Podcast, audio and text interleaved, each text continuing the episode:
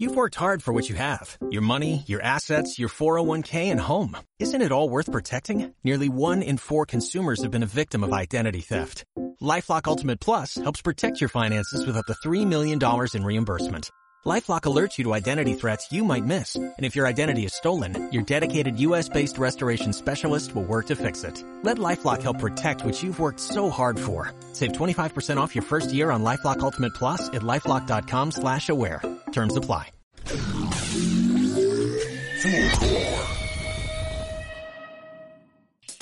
Bacán que le pusiste play. Vamos a hablar sobre educación sexual afectiva, equidad de género, diversidad, placer, sexualidad. Así que acompáñame y acoplémonos aquí, en Seximente, podcast del Centro de Educación Sexual Integral, CECI.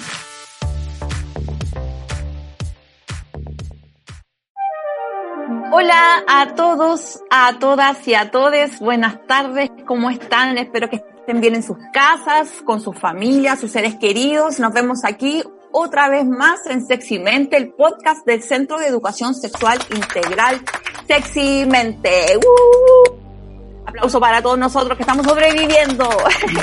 eh, hoy, en esta ocasión, tenemos de invitada a Nicole Escobar, que es coordinadora de la octava región del Partido Alternativo Feminista. Hola Nicole, ¿cómo estás? Hola Paloma, ¿cómo estás? Bien, gracias. Qué bueno. Y también tenemos a Darila Barca, que es colaborador de CECI, diseñador gráfico con enfoque de género. Daril, ¿cómo estás? Hola, bien, soy diseñador industrial. Ah, ah. corrección. Qué bueno que invítenme, me gusta esto. Y bienvenida a Nicole a esta experiencia Seximente. Muchas gracias. Muy bien. Bueno, y les contamos a todos que hoy estamos reunidos aquí porque vamos a hablar, eh, estamos con invitado eh, a Nicole, que es representante del Partido Alternativo Feminista. Vamos a hablar sobre el partido, cuál es su propuesta y nos vamos a ir también a lo que es eh, educación sexual integral, que es como el tema de la fundación. Y también vamos a ir pasando sobre la contingencia eh, y todo eso. Bueno, vamos a partir. Nicole, cuéntanos un poquito de ti, por favor. Eh, bueno, eh, como tú dijiste, soy Nicole Escobar. Yo soy de formación, de primera formación, soy profesora de enseñanza media, de historia, geografía y ciencias sociales. Y ahora estoy terminando mi magíster en currículum y proyectos educativos. Y eh, entré al PAF eh, este año en enero, sí, cuando ya estaban las primeras asambleas y ahora soy coordinadora designada de la región eh, del Biobío. Ahí coordinando todo y ¿qué más puedo contar de mí? Estoy, bueno, haciendo mi magíster y estoy estudiando actuación también. Súper completo. Súper integral. Sí. Estupendo. Sí. Nicole, cuéntanos un poquitito eh, acerca de el PAF, qué es el Partido Alternativo Feminista y eh, quiero ahondar en esto que me llama la atención. ¿A qué se refiere con alternativo? A ver, lo que pasa es que es partido alternativa feminista. Ah, ya. Ya, la alternativa en el fondo tiene que entra un poco a jugar dentro de lo que es el espacio político actual que nosotros tenemos. Uh -huh. eh, nosotros llegamos en el fondo a, a, no a prometer lo mismo, sino que a cambiar las políticas públicas ya viejas eh, nosotros trabajamos desde las bases, desde la asamblea misma.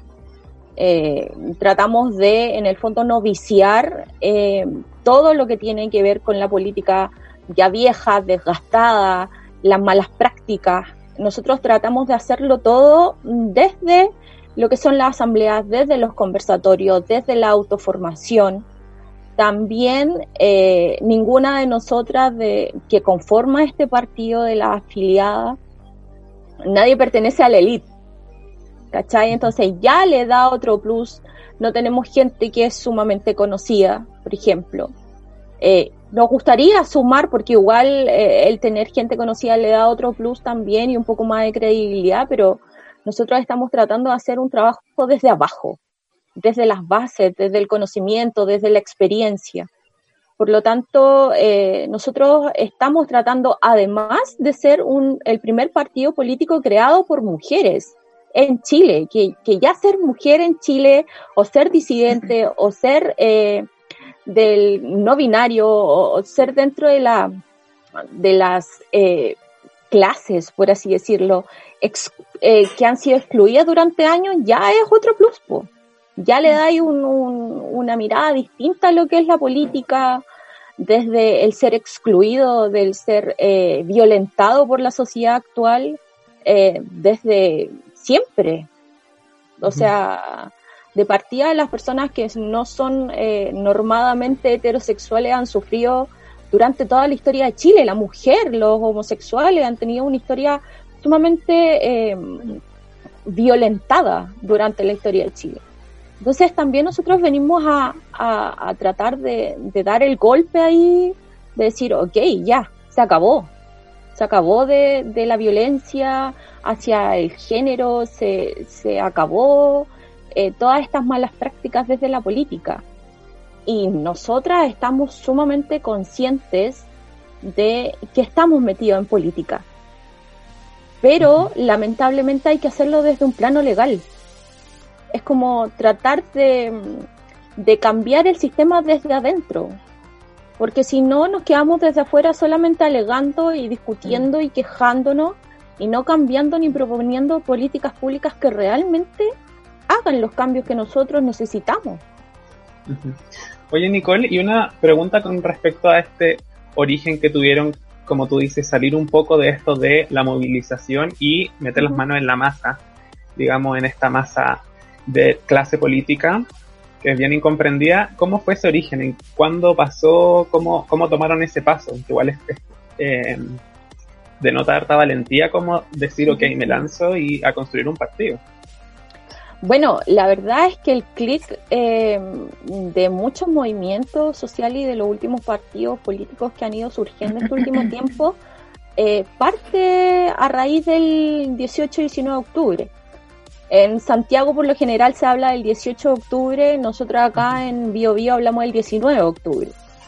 Eh, pero ahí se, se, en el fondo, se gesta todo este quiebre con lo que es la política normal, con la falta de credibilidad. Y ya después con el tema de las tesis de un violador en tu camino, eh, surge la reunión de las tesis seniors el 5 de diciembre.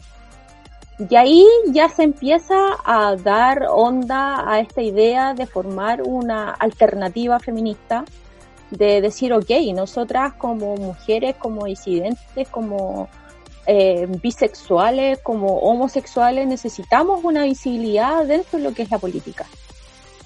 Y ahí se empezaron a gestar las asambleas abiertas, las convocatorias, en diciembre, se hace una el 11, el día de diciembre en Santiago, después tenemos otra el 20 de diciembre en Valparaíso, que se hizo otra asamblea abierta, y en Concepción que la hicimos el 21 de diciembre.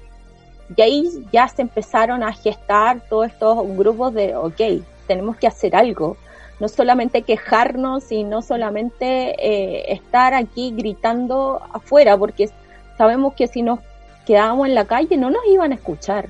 Ya hasta el día de hoy, o sea, vemos que la gente afuera está eh, luchando por el hambre, luchando por toda esta pandemia y no se está escuchando. Entonces dijimos, ok, si lo hacemos, lo hacemos desde la legalidad. Aunque no quisiéramos tener contacto con otros partidos políticos, ¿cachai? Pero sí lo necesitamos entrar al sistema. Y es ahí ya cuando en enero se, se empiezan a gestar lo que son las firmas, eh, hacer el grupo de la fundadora, hasta que finalmente en febrero ya se firma realmente la en el CERVEL lo que es la aceptación del partido. Y ahora estamos en campaña de, firmas y, tener adherentes, pues, porque una cosa es que nos permitan llegar al CERVEL, inscribirnos como partido, y la otra cosa es que seamos un partido formal. Oye, y eh, bueno, les, les ha tocado pesado en el sentido de que después de el 8 de marzo, cuando fue como la última expresión masiva como en la calle en cuanto al movimiento, después de eso hubo, bueno, en el contexto de que toda la gente se ha replegado como en la casa, ¿cómo ha sido tratar de movilizar un poco la adherencia eh, en cuanto a lo físico en el contexto como de la cuarentena. Mira, ha sido complicado porque en realidad nosotras estábamos en ese tiempo trabajando casi a contramáquina para poder llegar a la constituyente, mm. que era el plebiscito de abril. Mm. Y finalmente eh, ocurre el tema de la pandemia y nosotros como que el tema nos golpeó en la, en la cara, dijimos, ok, tenemos que seguir haciendo algo de alguna forma hay plataformas que a nosotros nos sirven mucho, que son las redes sociales. Eh, tenemos un equipo maravilloso de comunicaciones, muy creativo.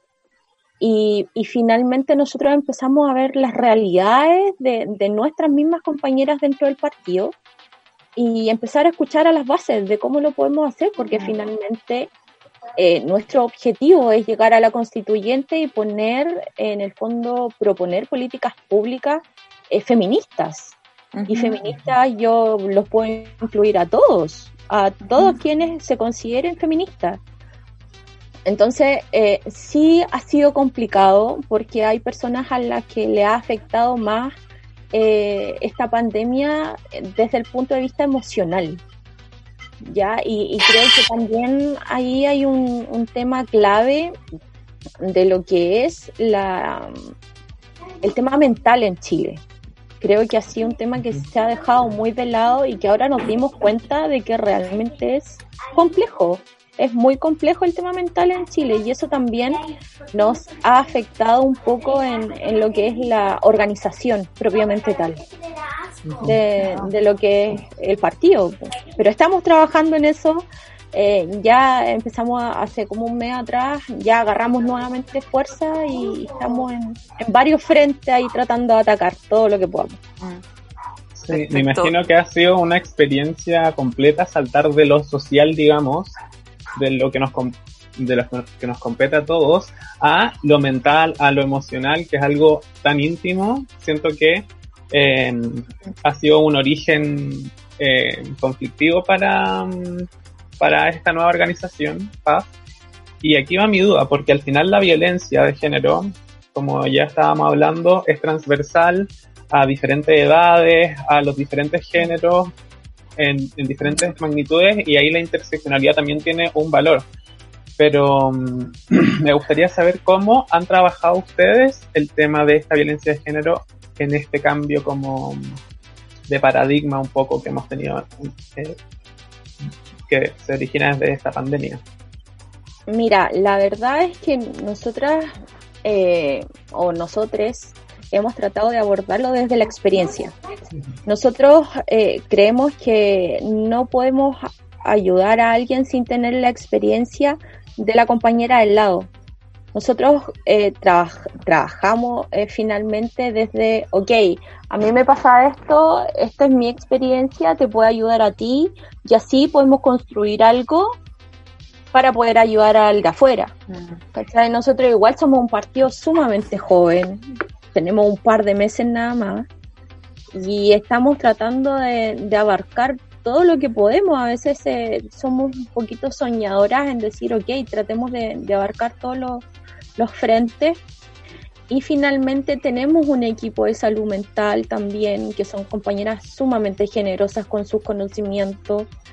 Eh, estamos tratando ahora de generar eh, mesas de trabajo para proponer políticas públicas que, que trabajen principalmente con esto que está tan dejado de lado, que, que es la violencia de género. O sea, nosotros hemos visto con preocupación eh, cómo han aumentado eh, los llamados de violencia de género en pandemia, considerando que eh, muchas mujeres em, se sentían aliviadas con que los maridos, las parejas pudiesen salir durante el día y ahora tenerlos encerrados todo el día es una preocupación gigante porque a veces nosotras quisiéramos abarcar y ayudar a todo el mundo, pero también hay un, un desconocimiento que tiene que ver con un tema mental y volvemos a este tema de que las mismas mujeres que han sido violentadas eh, no quieren reconocer eh, su propia violentación.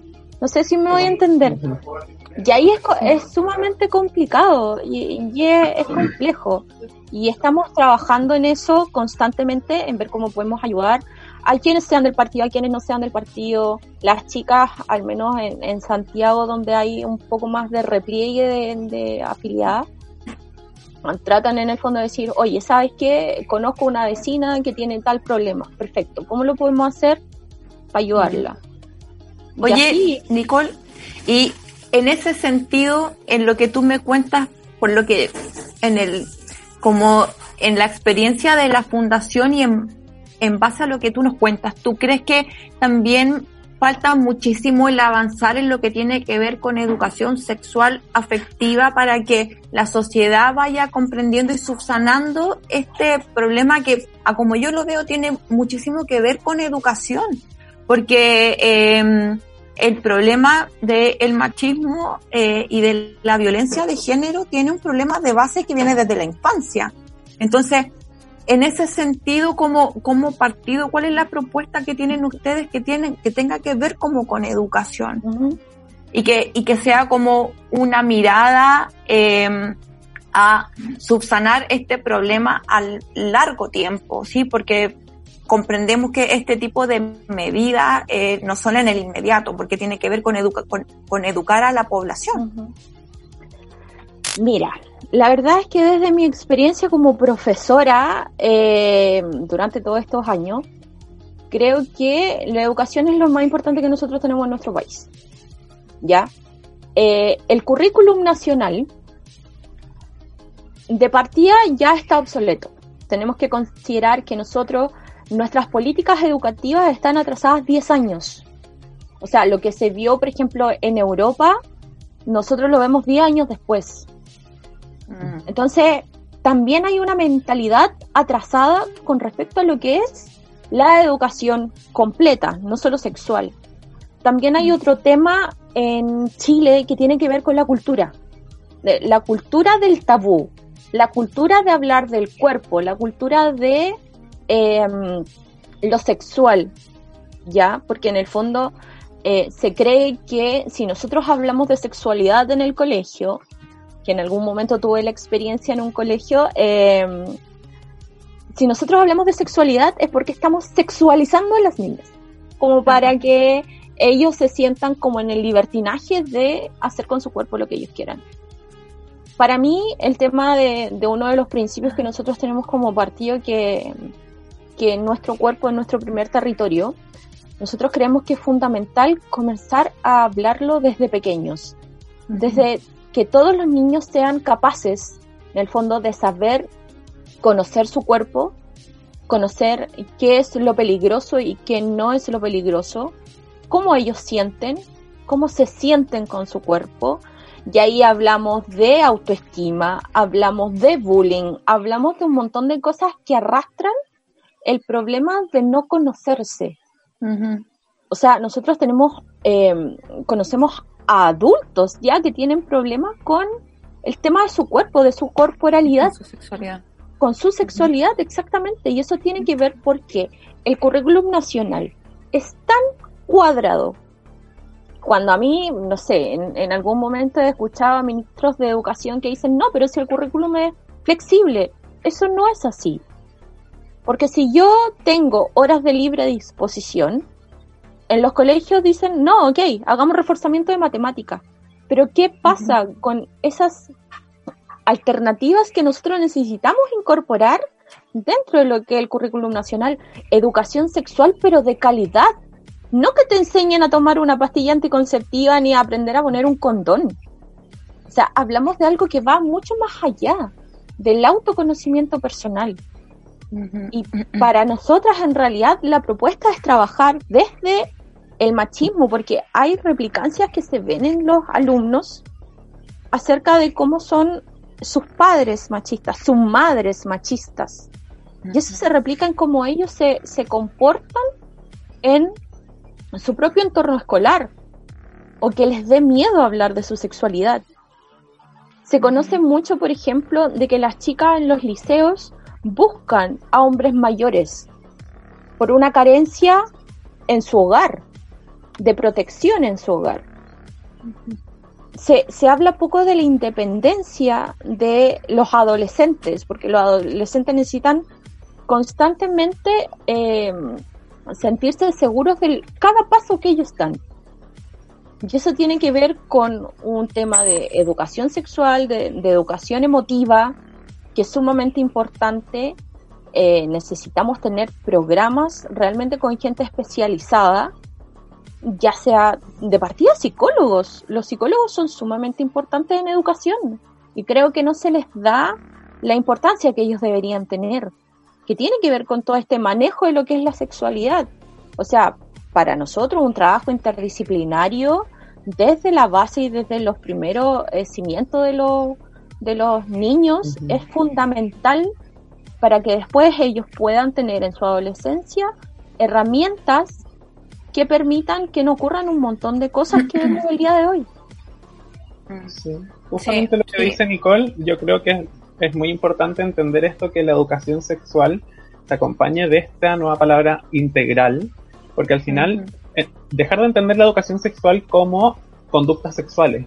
Al final la sexualidad viene más allá de cómo nos relacionamos sexualmente, va cómo nos relacionamos socialmente, cómo nos relacionamos con nuestra propia percepción, nuestra autoimagen, nuestro mm. cuerpo. Y al final el gran desafío de construir un programa de educación sexual a nivel nacional, digamos, o, instaurar, la, instaurar la idea de educación sexual integral, es que el diagnóstico eh, es algo que vamos acumulando, acumulando, acumulando problemáticas, digamos. Y ahí me gustaría saber, Nicole, un poco el ejercicio, como ya aportando con esta primera piedra desde el desde Seximento, digamos. ¿Cómo les fue con este diagnóstico de las problemáticas, digamos, que, identificaron como en el origen de, este partido? A ver, lo que pasa es que hay, hay una historia de de violencia de género desde siempre, desde los inicios de, la historia de Chile. O sea, em, desde mi, mi expertise como profesora de historia, la mujer ha sido replegada desde los inicios de los tiempos. O sea, considerando que cuando se, se arma esta república ya independiente de Chile, el voto censitario era que solo podían votar los hombres. Que, que ya también ahí hay un, hay un, hay una violencia de género porque los hombres que podían votar tenían que tener ciertas características también. Que, que era que tuvieran recursos, que supieran leer y escribir, y había un montón, o sea, consideremos que más del 90% de la población en ese tiempo no sabía leer ni escribir, y eran campesinos. O sea, también tenemos que ser conscientes de que la violencia de género no ha sido solamente hacia la mujer. Obviamente tiene un porcentaje mucho más alto, pero también eh, los hombres tienen otro, otro, eh, otro tipo de violencia arraigada a lo que es su sexualidad también, el ser más hombre que, que tú no puedes hacer esto porque no eres hombre. Y eso también es complejo y tiene que ver con un tema y una carga de la cultura que hay en Chile. Por lo tanto, la mujer en Chile no vino a tener eh, importancia dentro de lo que es la vida social y política a partir de 1940 aproximadamente mm. en Chile. Lo, lo, que es preocupante y para nosotras también como partido es, es tenemos que reivindicar todo eso que nos han replegado durante años o sea, nos han dejado de lado en, decisiones políticas importantes. O sea, en los 90 se hablaba de el tema del divorcio, que era, que era un tema donde nosotras tampoco podíamos decidir. El tema del aborto, que es sumamente importante, o sea, tener una decisión de tu cuerpo como primer territorio y que lo tengan que discutir hombres en este siglo ya es aberrante. O sea, nosotras a partir de, un montón y podemos tener una lista y un papiro gigante de excusas y, de, razones para querer hacer lo que estamos haciendo. Nosotras somos una alternativa dentro de todo lo que hay, pero creemos que tener un partido, el primer partido feminista, con lineamientos feministas en Chile, ya es algo, ya es un pequeño avance porque vamos a poder ayudar a millones de compañeros que necesitan ser visibilizados. Mm. Y acá nosotros tenemos la apertura para que llegue todo el mundo con ideas, con creatividad, con preocupaciones. Porque la política también es eso, es preocupación, ¿a dónde vamos a llegar? Sobre todo en la actualidad con la pandemia. A mí yo, yo tengo esta, esta, esta sensación que eh, sin, sin intentar manifestar algún tipo de apoyo concreto hacia un partido u otro, tengo esta sensación que la mirada como con más perspectiva de género que tiene que ver con la, con la política em, tiende a instaurar un discurso em, que sí tiene que ver con una educación eh, no sexista que, en mi opinión, sí tiende a eh, beneficiar tanto a hombres como a mujeres, eh, en el sentido que sí em, tengo esta sensación que también los hombres han cargado con una mochila eh, que eh, les ha quitado la posibilidad de, eh, o sea, esta educación sexista también los, como los, los ha cercenado emocionalmente. O sea, em, así que como que siento que una mirada no sexista en cuanto en específico a lo que tiene que ver como con eh, políticas públicas que tengan que ver con educación sí tendrían que beneficiar a niños, a niñas y en su futuro, en, en, el futuro a, cuando sean a adultos y a, y a puestos de trabajo eh, y a toda una construcción de una sociedad que sea más justa. Em, creo que la idea de los partidos que traten de legislar y beneficiar no solo a su sector, o, estoy mal, sino que traten de crear una sociedad más justa en, en general, ¿o no? Bueno, la verdad es que nosotras como alternativa queremos tratar de, a ver, sabemos que no podemos representar a todo el mundo. Claro. Porque, porque es verdad, o sea, yo en, en, algún momento en mi vida traté de participar en otros partidos políticos, pero finalmente tenían toda una carga también que no me representaba. Mm. ¿Ya? Eh, pero en este momento, al ser una alternativa, nosotros tratamos de eh, reunir en nuestras bases a todos aquellos que se han sentido pasados a llevar y dejados de lado por esta política que ya está añeja. Mm. Y ahí nosotros incluimos a todos, a todos. Mm. Quien se sienta partícipe y sientan que los, eh, en el fondo los principios que nosotras creamos y trabajamos, si alguien dice, ok, este principio concuerda con lo que yo creo, bienvenido sea y a nadie se le va a cerrar las puertas.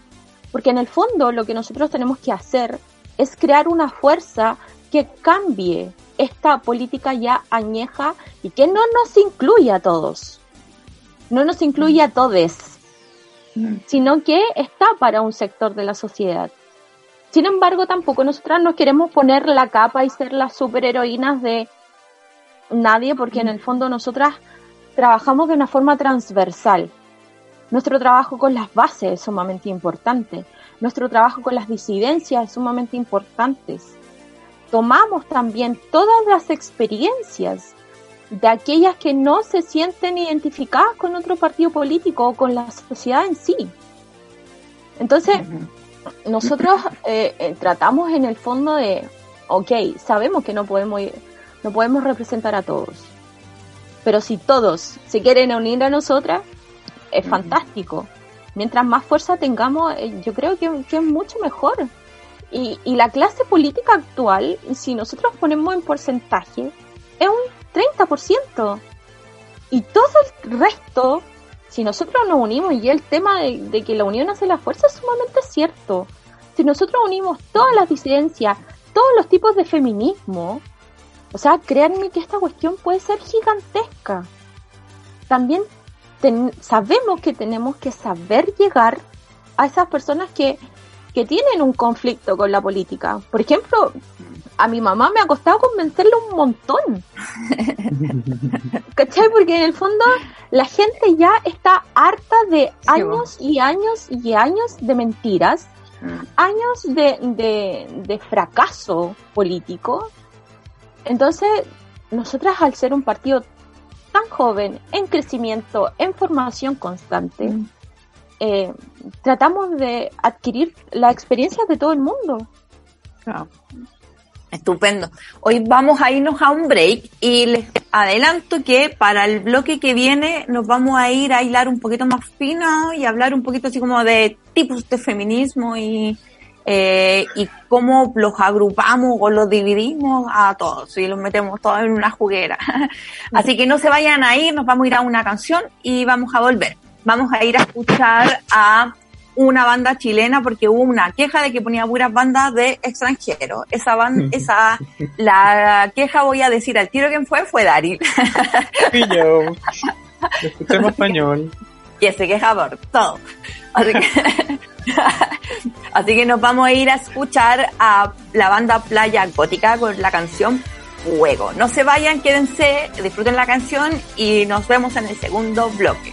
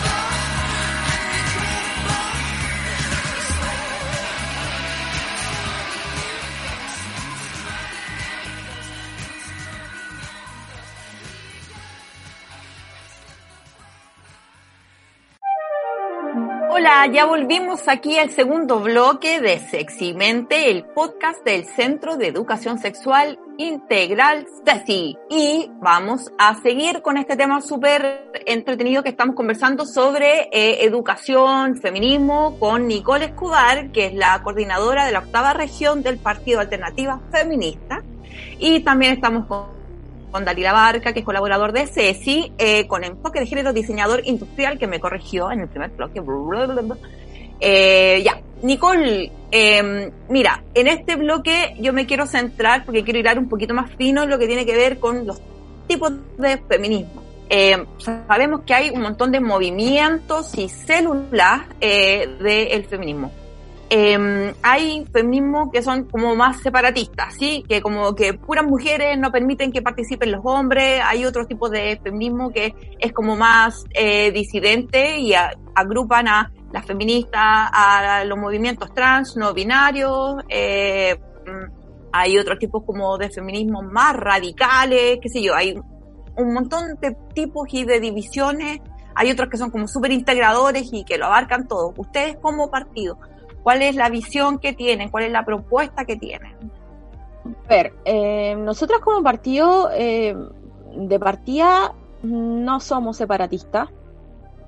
Uno, porque la ley no lo permite. Eh, sí, porque para la creación de partidos políticos el CERVEL exige en el fondo que los partidos políticos sean mixtos. ¿Ya? Partiendo por eso. Igual. Sí, em, bueno, eso es, parte de esta política patriarcal mm. eh, y la política chilena que en realidad es así. Sí, es como, ¿por qué pondrían esa regla? Como, ¿a qué, a qué le tienen miedo? sí, ¿no? ese, ese es el tema. Bueno, legalmente nosotros no podemos eh, ser separatistas. Eh, hay hombres incluidos en el partido que han sido un aportazo, eso sí, quiero decirlo, que mm. los compañeros que están en el partido han sido tremendo aporte. Eh, también con su trabajo propio de, desconstrucción y, en el fondo llevar un feminismo común entre todos. Eh, la verdad es que nosotras trabajamos con todos los tipos de feminismo que existen. ¿Ya? Porque todas y todes tienen un feminismo diferente. Todos vivimos nuestro propio feminismo. O sea, yo dentro de la multiplicidad de feminismos que existe, yo no me eh, caso con ninguno. Ya. ¿Cachai? Pero yo sí soy feminista. Porque ya ponerle un nombre a no es que yo soy radical, no es que yo soy anarquista, no es que yo soy abolicionista, no es que yo soy separatista o soy del feminismo y la igualdad. Mm. Yo solo soy feminista, o sea, yo solo por, por el hecho de ser mujer soy feminista porque creo en, en, no en una superioridad de género, no, no creo que las mujeres tenemos que, llevar la batuta en todo, pero yo por mi experiencia sí soy feminista. ¿Cachai? Y en el partido nosotros trabajamos con todos los tipos de feminismo que existen.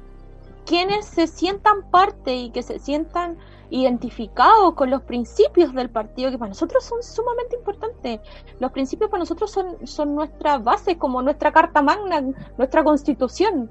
¿Cachai? Y si las personas se sienten en el fondo identificadas con este con estos eh, principios, si eres de el feminismo radical, bienvenida. Si eres del feminismo, del transfeminismo, bienvenido. Si eres, y así. Nicole, con Dime. Nicole, con respecto a eso, me imagino que les ha, les ha pasado que em, eh, mujeres eh, feministas que tienen su, su, origen quizá en el feminismo, en, en el separatismo, ¿cómo ha sido eh, incluirlas en esta estructura que generan ustedes que, como dices, contiene a hombres y a disidencias? ¿Cómo ha sido ese, ese diálogo? Mira, ha sido, eh, no sé si decirlo complejo, ¿ah? pero, pero la verdad es que tratamos de que esas personas que son separatistas trabajen en base a los principios y en lo que queremos lograr. O sea, em, en algún momento a mí igual se, esto es una opinión súper Nicole Escobar, no, no como PAF ni coordinadora, sino que yo dije, ok, si vamos a hacer un partido que sea de mujeres. Pero también entiendo que hay visiones masculinas, eh, visiones eh, de, otro tipo de, personas no binarias, eh, bisexuales, homosexuales, que son igualmente válidas. O sea, yo no, no, no puedo tratar de construir algo que es para todos sin todos. Entonces, me parece que, que ahí ha sido complejo llegar a, esa, a ese tipo de, de, agrupaciones.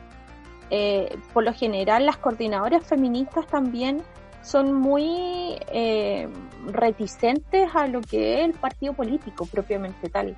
la, la, separatista en sí, no, no hablándola a todas, hablando de todas, sino que de con quienes hemos tenido la posibilidad de conversar.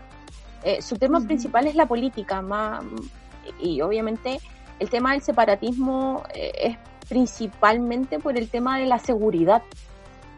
Eh, porque si nosotros hilamos un poquito en, lo que es la teoría del separatismo, nos encontramos con que es la seguridad femenina frente a los hombres.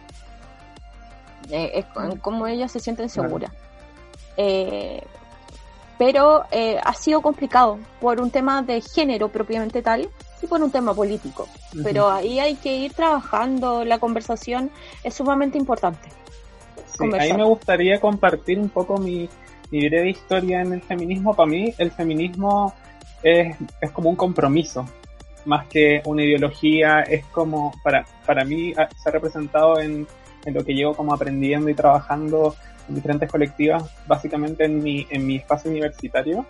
Eh, este compromiso como a parar la mano a la violencia de género, digamos, y a todos estos constructos sociales que eh, desnivelan las oportunidades que tenemos hombres, mujeres, disidentes y todo lo que hay entre medio.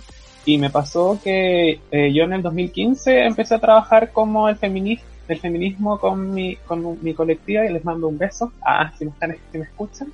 Em, y ahí éramos, estábamos todos mezclados. Eh, y luego pasó que en el 2018, cuando se hizo más popular, digamos, el, feminismo y, y, sobre todo en las universidades, em, como que las, básicamente las mujeres tomaron la rienda del asunto y empezaron a movilizarse. Y ahí a mí me pasó personalmente que, si bien me dejaron de lado, porque entendía que obvio que tenían que tener sus momentos de, de estar, eh, generar como este, esta catarsis entre mujeres donde comparten experiencias que uno que nació en cuerpo de hombre eh, probablemente nunca los va a entender, pero em, también tiene que ver como qué, tan empáticos somos y, en qué espacio se nos permite aportar o no. Y siento que el problema que hubo, eh, por lo menos que yo puedo, identificar, es que empezó esta un poco pelea absurda por ver quién es más feminista. Es que yo soy más feminista porque soy feminista y vegana, entonces a ninguna especie es que no, yo soy más feminista porque soy lesbiana y a ti te gustan los hombres. Eh, es que tú no puedes ser feminista porque eh, está bien, eres, gay, eh, te gusta maquillarte, andar con uñas pintadas, pero no es suficiente, que me, me han dicho y es como, ¿quién es quién para decir quién es más feminista o quién es menos feminista? Me gustaría saber cómo esa, esa discusión que es, es tan compleja y, y, pasa a través como por las personalidades y por las historias de cada uno, lo han, lo han drenado en, el, en, el, en este partido? Mira, la verdad es que eh, la base de esto es la empatía. Siempre trabajar desde la empatía y de la construcción también.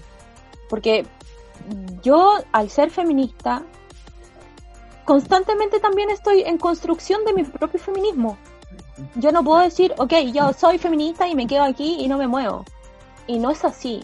Yo creo que, que, hay un, proceso también de, de hacerte feminista eh, con la experiencia del otro y, de mirar un poco para el lado y, y, decir, ok, a lo mejor la experiencia de ella como feminista me sirve a mí para mi propia construcción.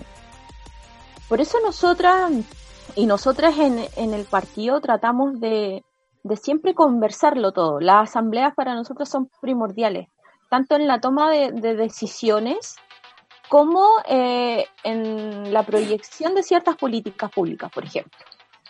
Nosotras hablamos de siempre de la empatía, de, de reconocer los distintos feminismos que hay y respetar eso.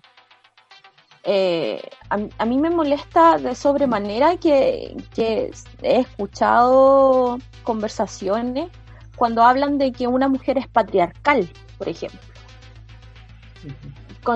autoconsiderándose feminista.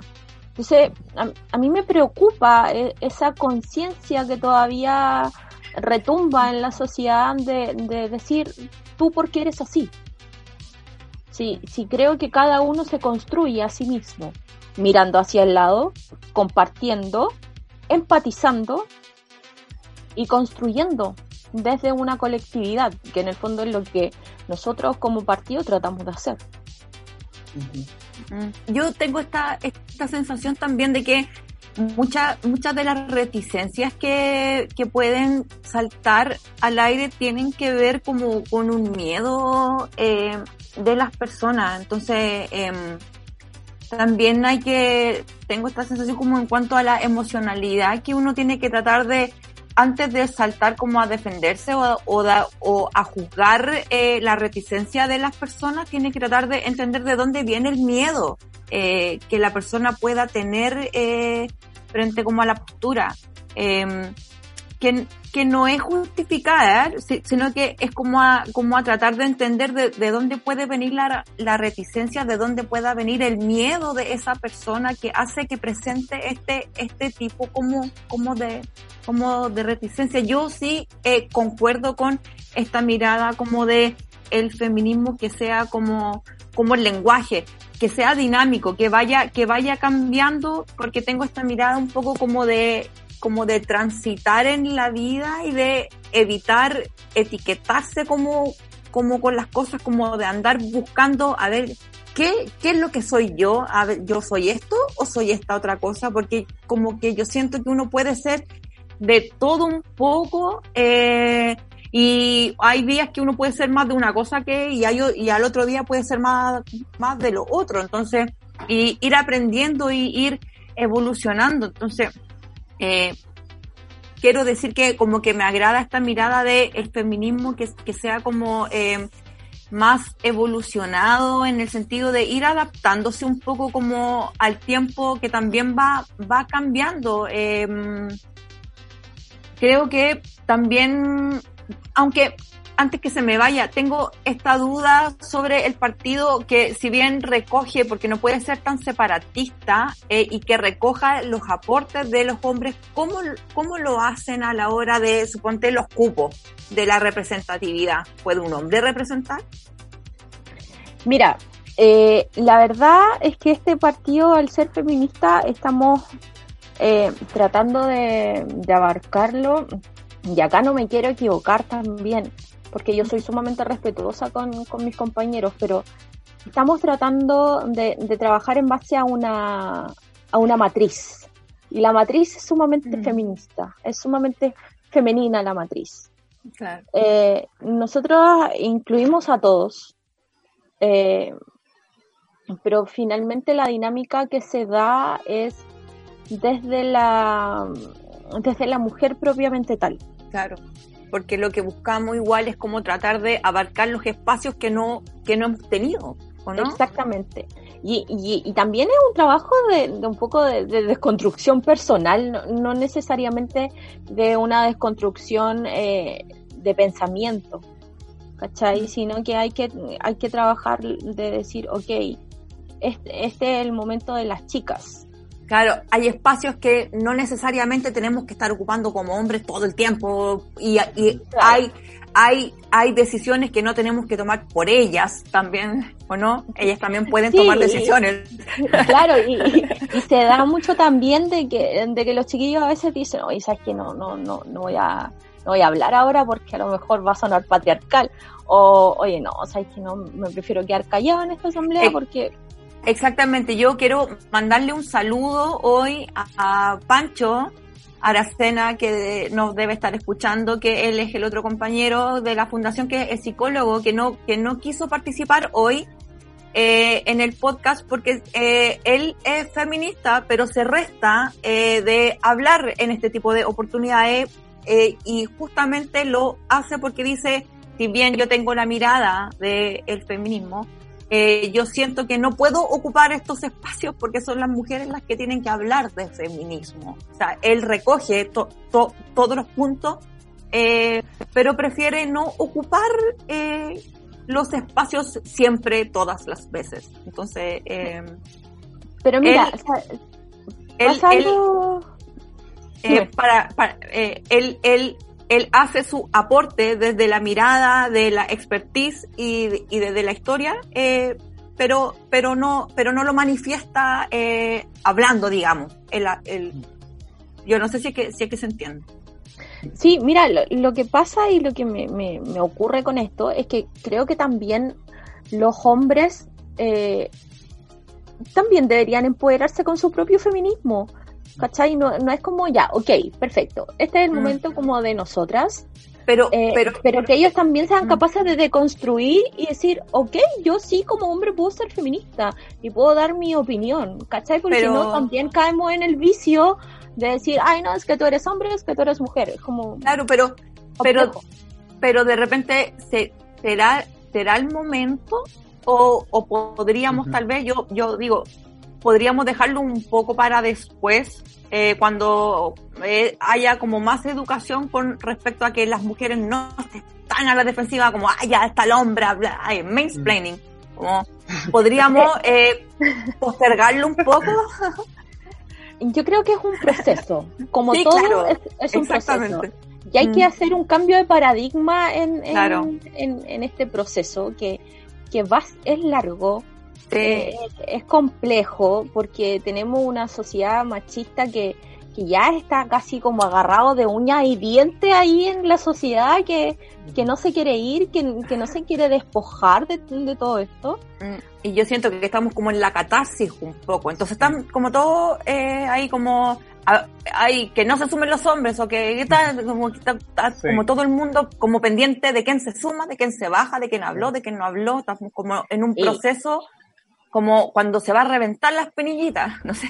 Es como, hipersensible el momento también, eh, es muy sensible. Yo recuerdo para la marcha del, del 8M en Conce, que fue maravillosísima.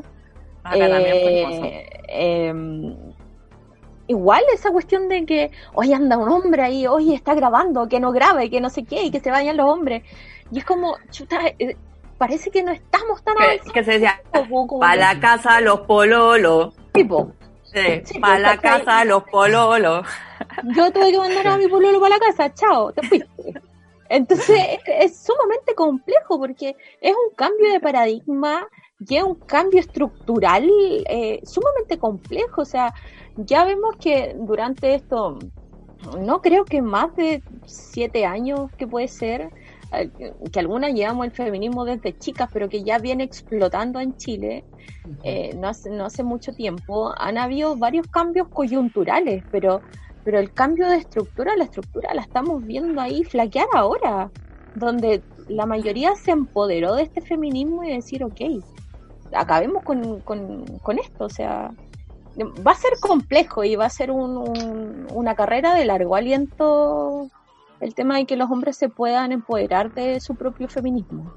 claro. Yo quiero hablar un poco de esto desde mi experiencia, digamos, como persona que nació hombre. Yo personalmente no me identifico como hombre y me da vergüenza cuando la gente como que dice, ay, es que eres hombre. ¿Qué sabes tú qué tan hombre soy? Eh, pero eso ya pasa por, por, otra cosa, digamos. Pero por lo menos en el feminismo, yo creo que eh, bueno, en cualquier, en cualquier contexto, en cualquier momento, cuando hablamos de pensamiento, ideología, slash política y lo mezclamos con temas sociales que nos atraviesan a todo y culturales, siempre va a haber gente que va a estar de acuerdo y gente que va a estar en desacuerdo.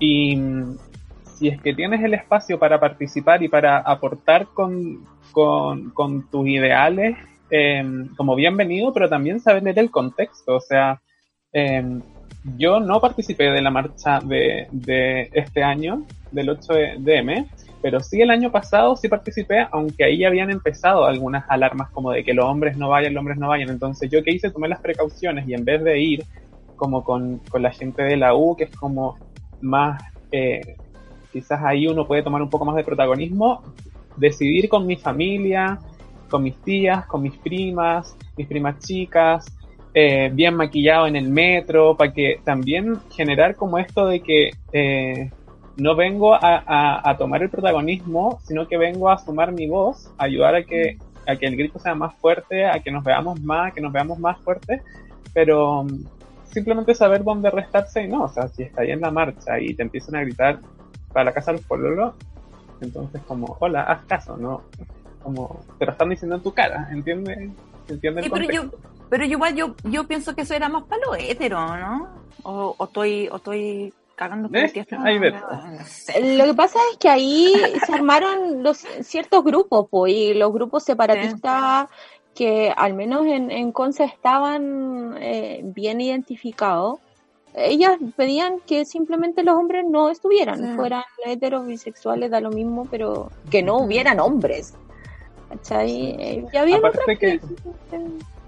Siento que al hacer política, a estar en contextos políticos, en la misma marcha del orgullo, en, la, en el Pride también existe la marcha disidente, que también le mando un saludo a las chiquillas de la marcha disidente.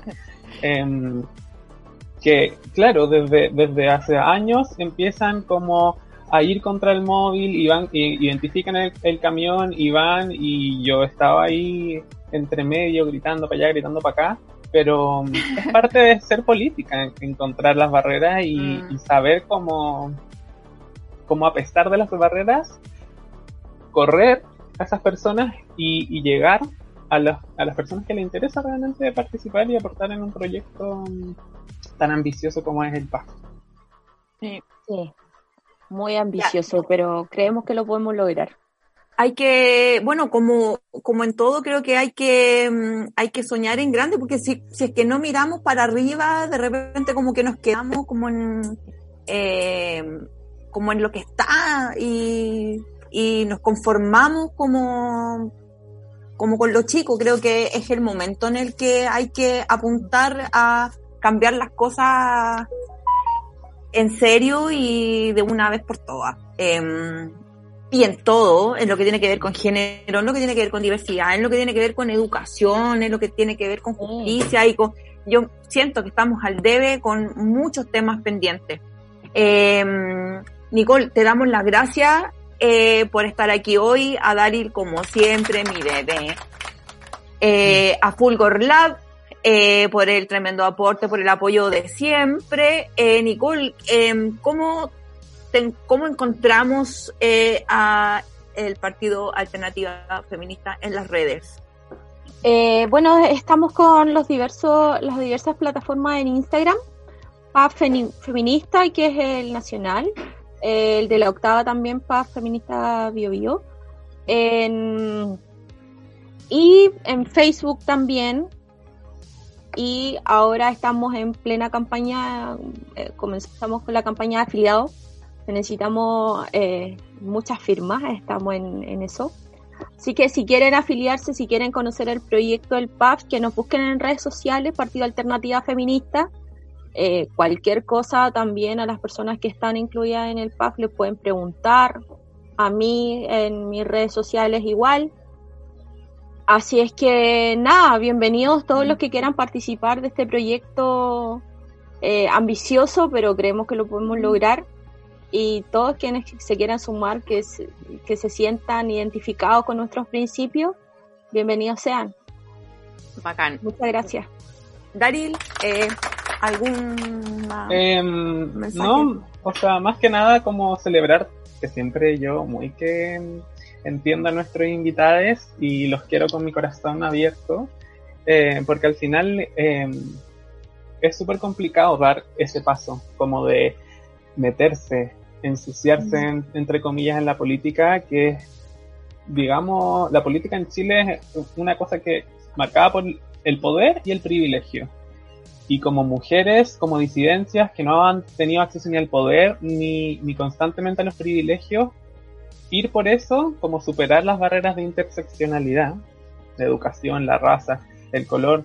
Todos tenemos batallas diferentes y es momento de que alguien se meta ahí y que se lo diga en su cara. Ay, que les tiren agua, como eso, eso. Yo quiero, quiero cerrar mandándole un abrazo eh, enorme a todas las familias en estos momentos, a todos los docentes que están haciendo resistencia desde, desde su casa, a todos los comunicadores independientes que están haciendo resistencia desde, desde su casa, a, a todos los doctores, los enfermeros, los kinesiólogos también. Un abrazo enorme, un abrazo a todos los compatriotas y a toda la gente en el mundo que está luchando en este momento. Eh, desde el Seximente les mandamos así plup, puros corazoncitos a todos. Eh, eso, nos vemos en otra oportunidad en un nuevo podcast de Seximente, el podcast del Centro de Educación Sexual Integral, TESI. A Fulgor Lab también a los chiquillos un beso y a todos los podcasts de Fulgor Lab. Eso. Y vamos a, nos vamos con un tema de la banda colombiana que se llama Sagán y el tema se llama Calígula. Nos vemos en otra oportunidad. Un abrazo a todos. ¡Muac!